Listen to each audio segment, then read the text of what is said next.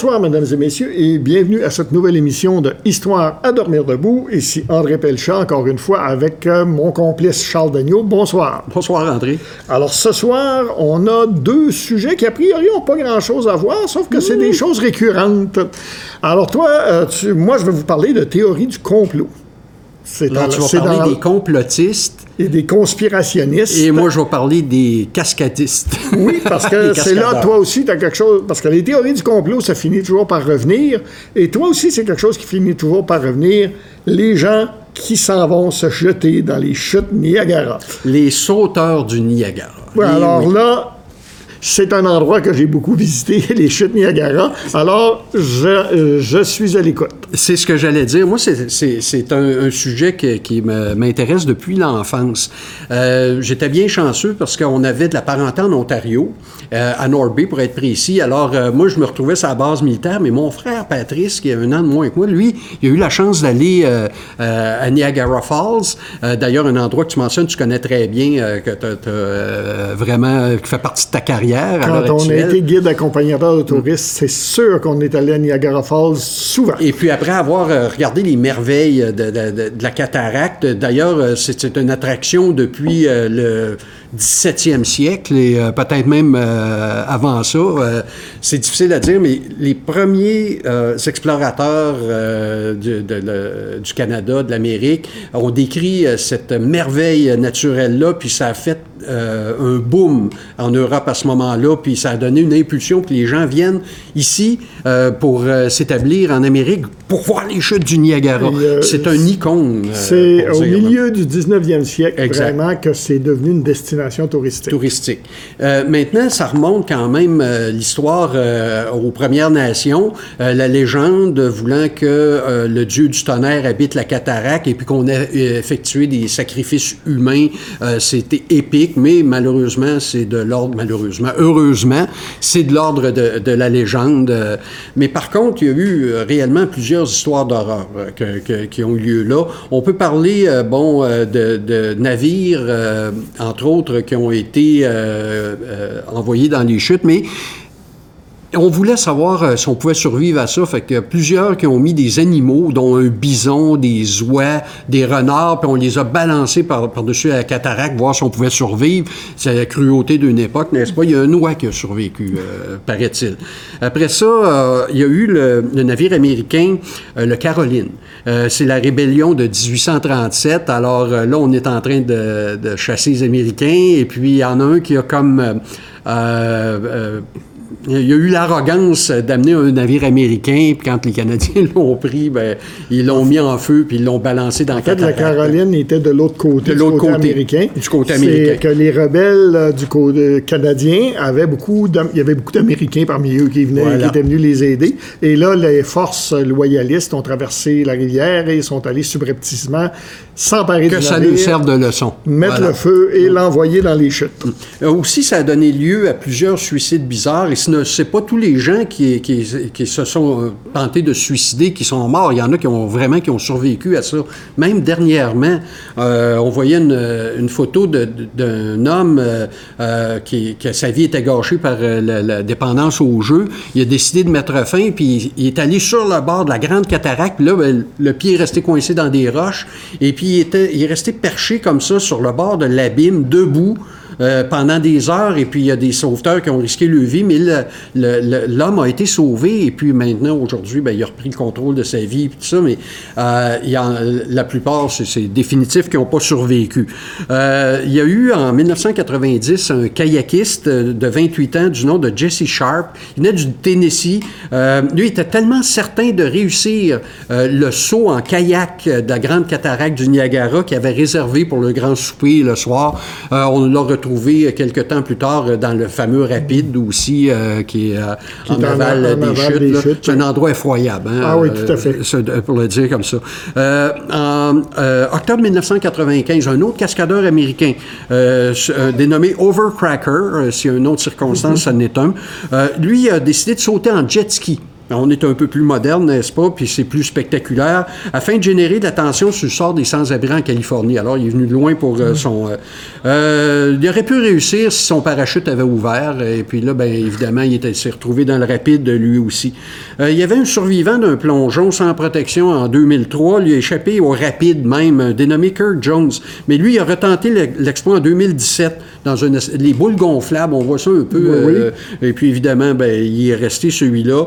Euh, en 2009, hein, il y en a un autre qui a sauté puis qui a survécu. Puis je parlais justement de notre monsieur tantôt. Alors, euh, ça, ça date pas d'hier, l'attrait qu'on a pour sauter. Il y a eu beaucoup d'acrobates qui ont euh, traversé les chutes euh, dont on préféré, le, grand Farini. le premier, c'était le grand Blondin, Blondin. Français, mais pas longtemps après, il y a eu un Canadien, The Great Farini, qui était un monsieur Hunt Farini, c'était pas son vrai nom. Blondin, lui, avait euh, proposé euh, des volontaires d'embarquer avec lui, puis qu'il va les traverser au-dessus des chutes sur son dos. évidemment, personne ne s'est avancé, donc il a forcé son gérant et ça a été une horreur. Ils ont passé proche d'y rester toutes les deux. Le, gérant a figé. Et puis là, il était plus capable d'avancer. Puis euh, il y a un saboteur qui a tenté de couper un haut banc.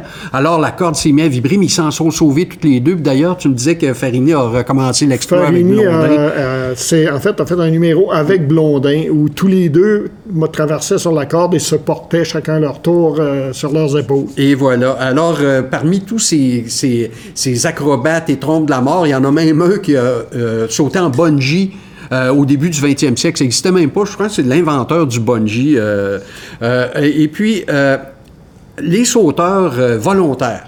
Eux autres, c'était des gens qui étaient souvent à la recherche de la notoriété euh, pour toutes sortes de raisons.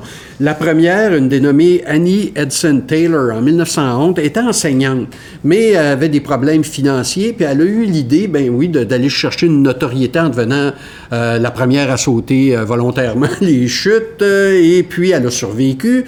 Euh, donc, chanceuse de ce côté-là, mais ça ne lui a pas apporté la fortune qu'elle recherchait. Mm-hmm. Donc, euh, elle est morte dans la pauvreté euh, quelques années plus tard. Bobby Leach, un autre cascadeur, en 1911, lui, a conçu un baril en acier. Euh, il va sauter les rapides en premier, ce qui est déjà un exploit, parce que c'est un endroit horrible, comme je mentionnais tantôt. Il saute les chutes, et puis il a sauté en parachute du haut du pont qui est euh, au-dessus des rapides.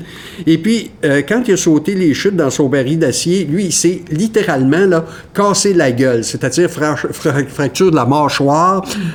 et puis, il a survécu à ça, très amoché, mais un cassage de gueule, là, pour le dire. Et puis, ce qui est étonnant, c'est qu'il va mourir plus tard d'une banale chute en glissant sur une pelure d'orange. Alors, euh, on n'est jamais garanti contre la grande faucheuse. Charles Stevens. Euh, je parlais de mon frère euh, un peu tout à l'heure, qui lui avait eu la chance dans, son, dans les années 60 d'aller visiter le fameux musée. Et puis, il décrivait l'horreur de ça, des, des barils étranges. Puis, il dit même, il y en a un, à un moment donné, ils ont ouvert le baril, puis une tête a roulé à l'extérieur. Et on était complètement frissonnant d'horreur à penser que quelqu'un pouvait faire ça. Alors, voici que c'était vrai. Charles Stevens, en 1920, père de 11 enfants, euh, il est cuisinier. Euh, lui, il conçoit un baril haute technologie. On regarde euh, ça, il y avait de l'éclairage, avec des batteries à l'intérieur, un système de recyclage atmosphérique. Mais il était obsédé par le fait qu'il voulait que le baril demeure dans une position verticale, un peu à la façon d'un flotteur de pêche. Donc, il va lester le baril énormément avec 100 à 200 livres de, poids qui va attacher à ses pieds. Euh, le baril passe par-dessus, évidemment, ce qui devait arriver arriva. Le poids s'est transformé en un bélier incroyable. Le baril a été complètement euh, euh, déchiqueté ainsi que son occupant. Et puis, euh, on a pu identifier euh, un de ses restes parce qu'une planche de bois avec un bras toujours attaché a flotté dans le rapide et puis on a reconnu le tatouage euh, du gars. Alors, disons que celui-là, -là, c'est pas mal une des plus horribles plus, histoires. plus horrible que les, la version qui ben avait été contée. Jean Lucier, un Québécois, dans une balle en caoutchouc très intelligent, ingénieux, une balle en caoutchouc, c'est très sécuritaire, 6 pieds de diamètre, Euh, quand on l'interview euh, à la suite de son exploit, il dit Est-ce que vous étiez effrayé? Est-ce que vous avez eu peur? Moi, ce qui m'a fait le plus peur, c'est de me faire prendre par la police. Typiquement québécois. 15 juillet 1930, George Statakis, euh, un autre cuisinier de son métier, il y avait euh, une tortue, euh, son animal familier, c'est une tortue, puis il a décidé de l'amener avec lui. Alors, il a conçu un, un, un, baril pour la circonstance. Il allait résister, très étanche, trois heures de réserve d'air à l'intérieur. Alors, pour son malheur, lui, il est resté coincé au fond, en dessous de la cascade, dans les rochers pendant 18 heures. Mais la tortue a survécu, ce qui est à peu près, c'est assez étonnant, mais euh, voilà. Ça montre la résistance la d'une résistance tortue, d'une au tortue. d'air. Euh, ah ben c'est son mé- métabolisme, probablement Métabolisme, se ralentit parce que des animaux sans froid. Maintenant, une affaire de famille. Euh, euh, il y avait un dénommé Hill, euh, Red Hill. Lui, c'était un sauveteur du Niagara. Il avait plusieurs fois descendu les, les rapides. Il a récupéré les corps de 28 personnes qui se sont jetées dans les cascades. Il en a sauvé tout autant. Même c'est un nageur émérite. Il a traversé les rapides à nage. Il a même fabriqué un baril d'acier. Et puis, il l'a pas utilisé. C'est son fils qui, pour faire honneur à la tradition familiale. Il va faire euh, deux tentatives. Euh, dans le premier, il est resté coincé dans un tourbillon, puis il en est ressorti tout étourdi, mais, tout étourdi, mais euh, il est encore vivant. Euh, et puis, il va retourner dans le baril, puis il va descendre des rapides. C'est juste pour euh, dire, bon, ben, nous Oui, autres, oui, on est des toughs, euh, alors voilà. Et puis, le 5 août, euh, euh, euh, euh, un peu plus tard, il va retenter en 51 euh, le fait, mais lui, il va avoir un truc qui s'appelle de ting. C'est un filet là, avec euh, des, des, euh, comment, des chambres à air autour. D'accord. Euh, disons que le filet s'est décomposé, puis il ne survivra pas à ça. Euh, Donc, il a, il a les traces de son célèbre père, mais lui aussi y est resté. Euh, Nathan Boyan, 1960, un étrange euh, personnage qui surgit, euh, un Afro-Américain. Il appelle sa sphère de caoutchouc la plongosphère. Euh, C'est de circonstance, plongosphere. Euh, lui, il va être arrêté après son exploit auquel il survit, euh, mais il va avoir laissé des messages cryptiques dans le genre plongosphère, euh, émergeur des ténèbres vers la lumière, et puis il a dit qu'il a accompli son exploit pour une raison personnelle, de, de- de vaincre ses peurs. Oui, c'est le moins qu'on puisse dire. Euh, ça. Vaincre ses peurs comme ça. Euh, 1900, euh, euh, on, on passe à travers les époques, puis là, ça devient de plus en plus sophistiqué. Euh, là, les barils, euh, ben, tu sais, les premiers qui ont sauté ça dans un sac en papier, euh, tout le monde s'entendait à ce qui meurt, puis c'était le spectacle. Taylor, c'était un baril Un de baril bois. de bois. Alors que là, ça commence à ressembler à des capsules oui, spatiales. des- et euh, des, des, des, des bathysphères. Alors là, il va en avoir toute une série. Eux autres vont survivre aussi. Il y en a qui vont retenter plusieurs fois l'aventure. Euh, Dave Monday, entre autres. Mais là, l'amende va passer de 500 à 10 000 Donc, ça va refroidir l'instinct de plusieurs de ces... euh, Oui, parce qu'ils ont très tôt interdit, en fait, de faire ça. parce Exact. que Alors, les euh, autorités jugent qu'elles ont autre chose à faire que de sauver des cascadeurs qui se mettent en danger eux-mêmes. Le dernier saut, 1995, euh, ça, c'est un baril occupation double. Il y a un couple à l'intérieur et puis ils vont réussir l'exploit. Ben, là, ça va perdre l'intérêt, puis le musée va euh, poursuivre la tradition, si on veut. Sauf qu'en 2019, un autre fait étrange, euh, euh, on en avait déjà parlé, je pense, ou peut-être toi, il y avait une barge qui était échouée en amont de, de la cascade et puis elle est restée coincée là pendant plus de 100 ans. Elle, a été, euh, elle s'était détachée, ses amarres s'étaient détachées. Il y avait deux, euh, en- deux occupants. Et il y avait deux occupants en 1915. 15, et ils l'ont Et- coulé. Et euh, en fait, elle, a- elle est allée se coincer Oui. entre les rochers. Mais les Et- deux occupants avaient ouvert les vannes pour oui, qu'elle coince. mais elle- oui. Et là, il fallait aller les chercher. Et c'est un acrobate Ouais. qui leur a envoyé un filet qui est allé les chercher un par un en les transportant sur son dos. Et elle est encore là. Sauf qu'elle vient d'être délogée récemment parce que là, il y a des changements climatiques de nos jours et puis euh, il y a des températures extrêmes, des vents extrêmes, des courants. La barge a été délogée, elle se rapproche de la, cas- la cascade. Mais On elle n'est pas encore, ton- elle est Elle pas encore disparue. tombée à l'intérieur. Disons que la cascade, elle recule depuis 12 000 ans. là. Oui. Alors euh, là, on peut s'attendre à avoir un petit spectacle d'une énorme barge euh, qui va plonger. euh, C'est ça. D'ailleurs, voilà. euh, je l'ai vu souvent, puis elle est plus, elle me semble plus composée de, plus de rouille que d'autres chose. choses en ce moment. Alors, ben, merci pour ce cette petit florilège de casse-cou euh, dont on peut s'interroger de- des fois sur leur santé mentale. Et moi, je, parlant de santé mentale, je vais parler de théorie du complot. Alors, il faut d'abord essayer de parce qu'on en a beaucoup parlé depuis euh, quelques années, surtout depuis que Donald Trump a été président des États-Unis. On a même inventé des mots conspirationnisme, complotisme. On se traite de complotiste, etc. Alors, de quoi on parle, premièrement, quand on parle de théorie du complot? En fait, il peut y avoir deux, deux sens à ça. Mais au départ, la théorie du complot, c'est, selon Peter Knight de l'Université de Manchester, euh, une théorie qui se veut cohérente, c'est pas juste une rumeur, et qui prétend qu'un petit groupe de gens puissants se coordonne en secret pour planifier et entreprendre une action illégale et néfaste affectant le cours des événements. Il peut y avoir deux, je dirais deux variétés de théories du complot. Il y a des théories de complot, un événement particulier, et on dit, ah, il y a eu un complot ici, Meilleur exemple, l'assassinat de John Kennedy, euh, pour lequel on a... Euh, la, seule chose qui est prouvée, c'est que Lee, Harvey Oswald a tiré. Euh, on ne sait, mais il y a des complots, il y avait d'autres tireurs. C'est qui qui était derrière ça? Est-ce que c'est la mafia? Est-ce que c'est... Lyndon B. Johnson. Une, une pléiade de suspects, un peu trop de suspects même pour que ça soit vraisemblable. Et le, ça, c'est des théories de complot. D'ailleurs, sont souvent rationnels. Je veux dire, il y en a des complots. En tout cas, il faut espérer, parce que si on compte les milliards de dollars qui sont dépensés par des services secrets dont le rôle est essentiellement de faire des complots et de déjouer les complots de leurs collègues, il faut espérer qu'au moins il y en a quelques-uns pour ce prix-là. Mais ça, c'est le complot, on pourrait dire, euh, spécifique. Euh, mais il y a aussi la théorie du grand complot mondial. Ça, c'est plus récent. Parce que les, les théories des complots... Euh, ancien. on peut remonter chez les Romains, quand quelqu'un d'un peu en vue mourait subitement, on, calcule, on, soupçonnait tout de suite qu'il s'était fait empoisonner, ce qui négligeait la possibilité de maladies subites et euh, de crises cardiaques et de toutes sortes de choses, et d'empoisonnement accidentel aussi. Mais on pensait à ça tout de suite.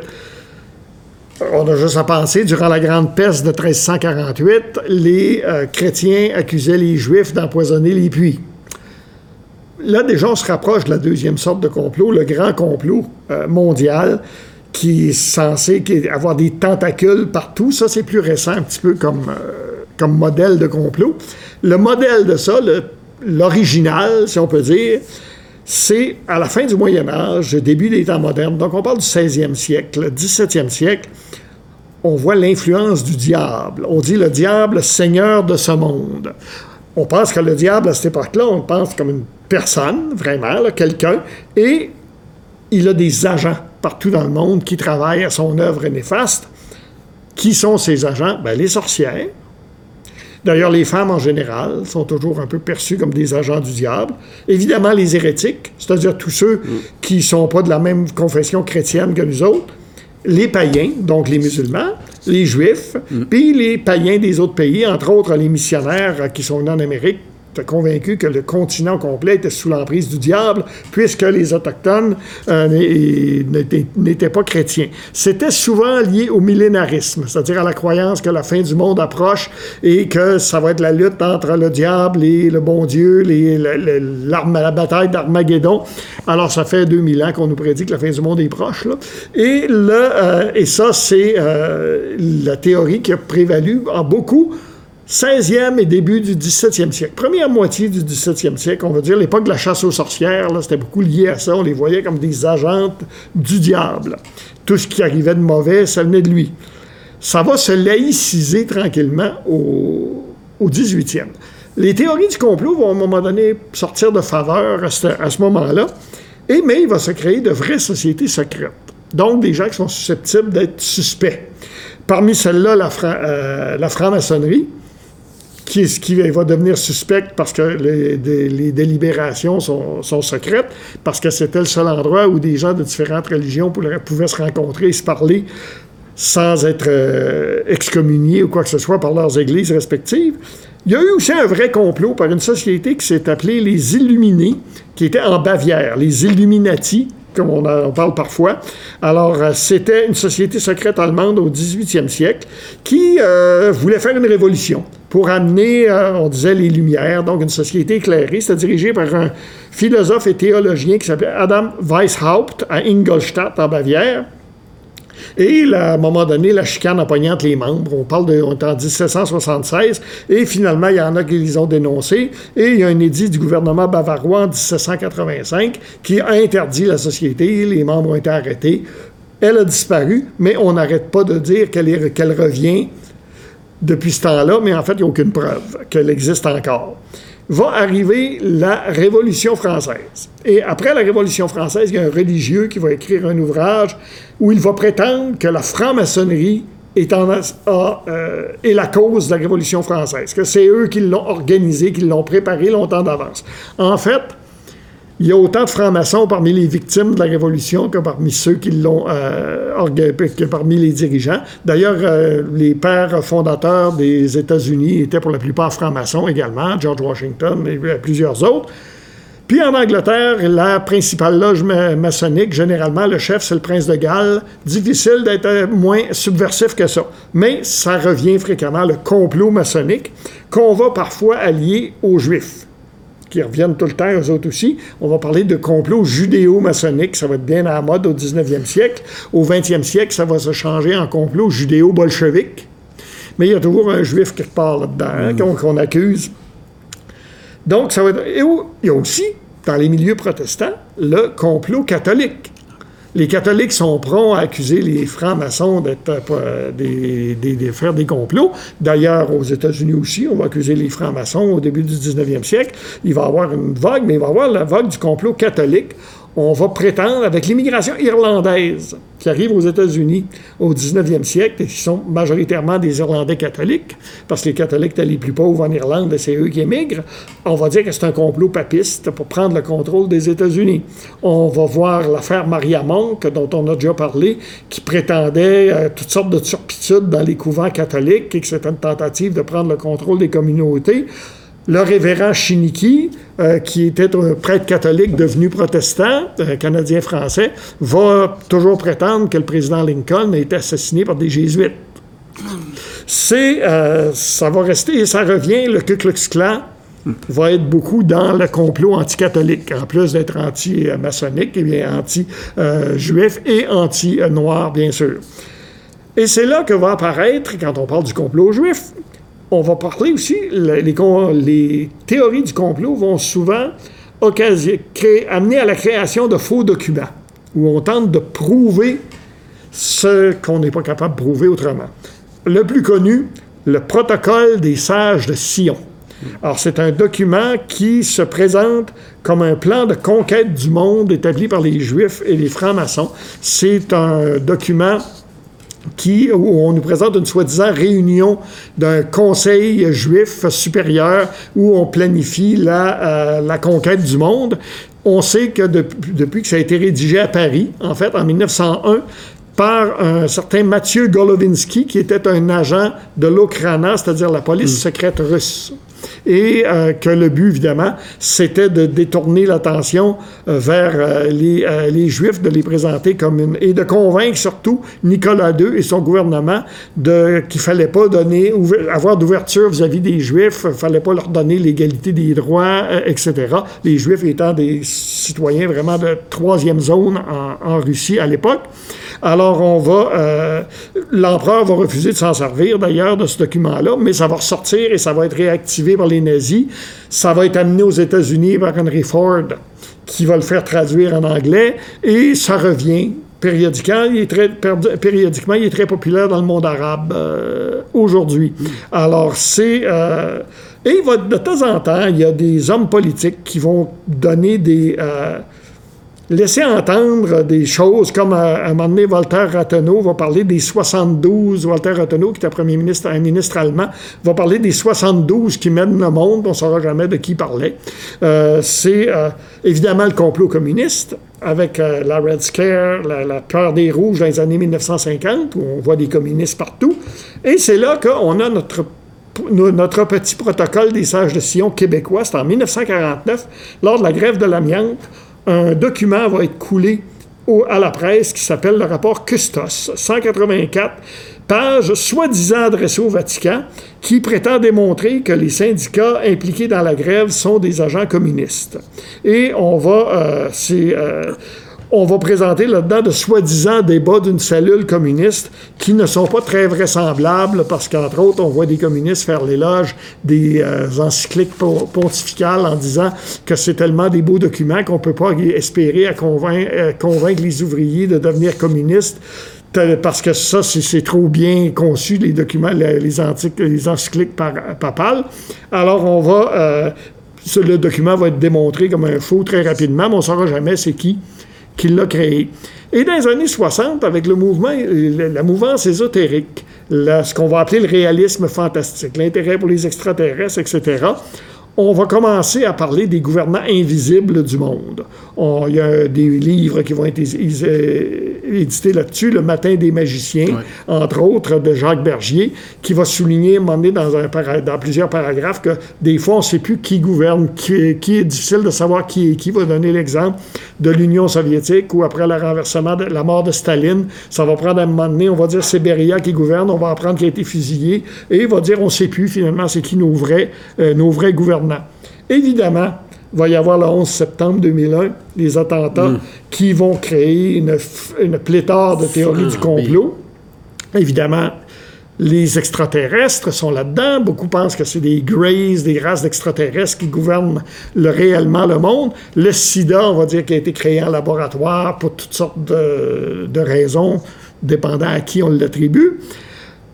On va accuser le GIEC, le mouvement contre les, euh, gouvernements contre les, euh, euh, réchauffements climatiques.